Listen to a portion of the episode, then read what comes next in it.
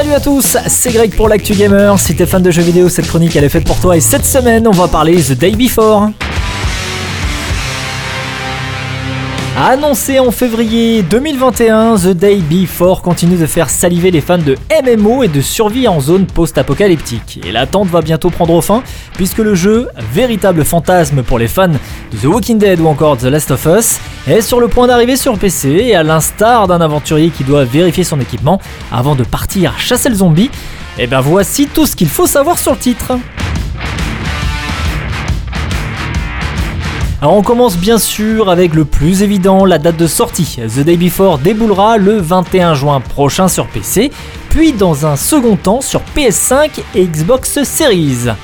Une date qui a déjà changé par le passé puisque le projet visait initialement le second trimestre 2021 avant d'être reporté à l'année suivante. Le studio Fantastic qui développe The Day Before avait d'ailleurs prévenu les joueurs la crise sanitaire est susceptible d'avoir un impact sur le bon déroulement de la production. Quoi qu'il en soit, le MMO semble à ce jour plus que jamais sur de bons rails.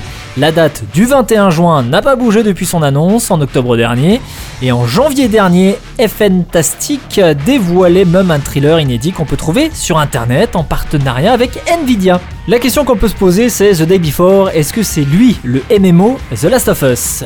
Ça c'est une bonne question, dans un contexte où le mystérieux projet multijoueur de PlayStation et Naughty Dog, de toute évidence tiré de la licence action post-apo, The Last of Us, fait de plus en plus parler de lui. The Day Before apparaît comme un sérieux outsider, surtout pour un genre qui a donné naissance à de nombreux jeux à la qualité assez variable, notamment DayZ, H1Z1 ou encore State of Decay, sans jamais trouver son porte-étendard. Le MMO de Fantastic pourrait bien être ce titre tant attendu. Le moins que l'on puisse dire, c'est que le projet semble être à la hauteur de ses dessins. Les différentes vidéos de gameplay qu'on peut retrouver sur internet, souvent longues et sans montage, dévoilent un jeu avec de très sérieux arguments techniques, le tout dans un vaste monde ouvert. Entre survie en monde ouvert et MMO post-apocalyptique, évidemment, The Day Before compte bien mélanger pas mal d'ingrédients.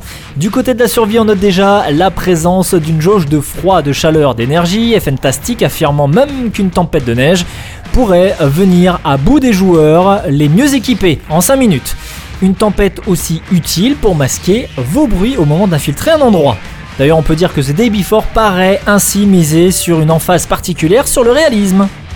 En rappel, The Day Before est un MMORPG d'action-aventure. Dans une Amérique plongée dans la pandémie, des infectés sanguinaires sont apparus. Les derniers survivants se battent pour mettre la main sur des ressources pour survivre.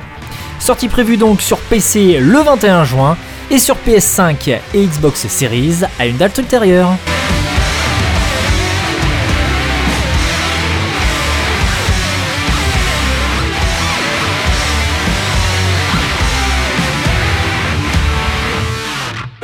Et on va terminer cette chronique en parlant de Sonic Origins.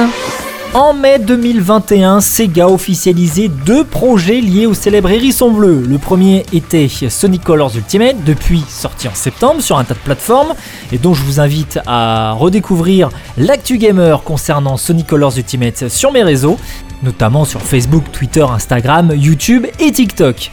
Le second était Sonic Origins, qui lui non plus n'est pas un jeu, mais un ensemble de portages dont on l'attendait avec impatience. Le PlayStation Store vient donc couper l'herbe sous le pied de l'éditeur en dévoilant avant l'heure sa fiche technique mettant au passage en lumière des informations concrètes. Tout d'abord, rappelons qu'il s'agit d'une compilation comprenant Sonic the Hedgehog, Sonic the Hedgehog 2, Sonic 3, Sonic N Knuckles ainsi que Sonic CD.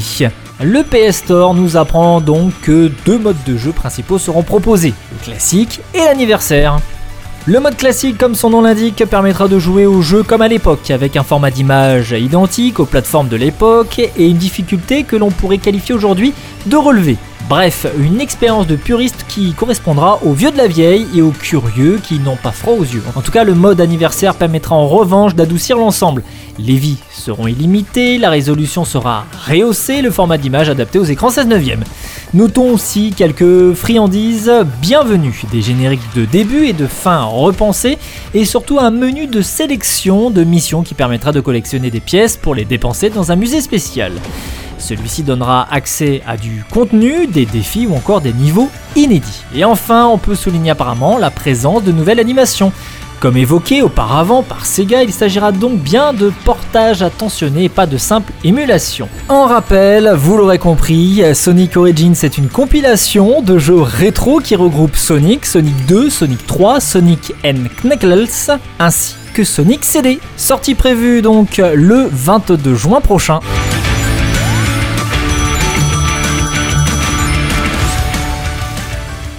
C'était Greg pour l'actu gamer, bon game et à la semaine prochaine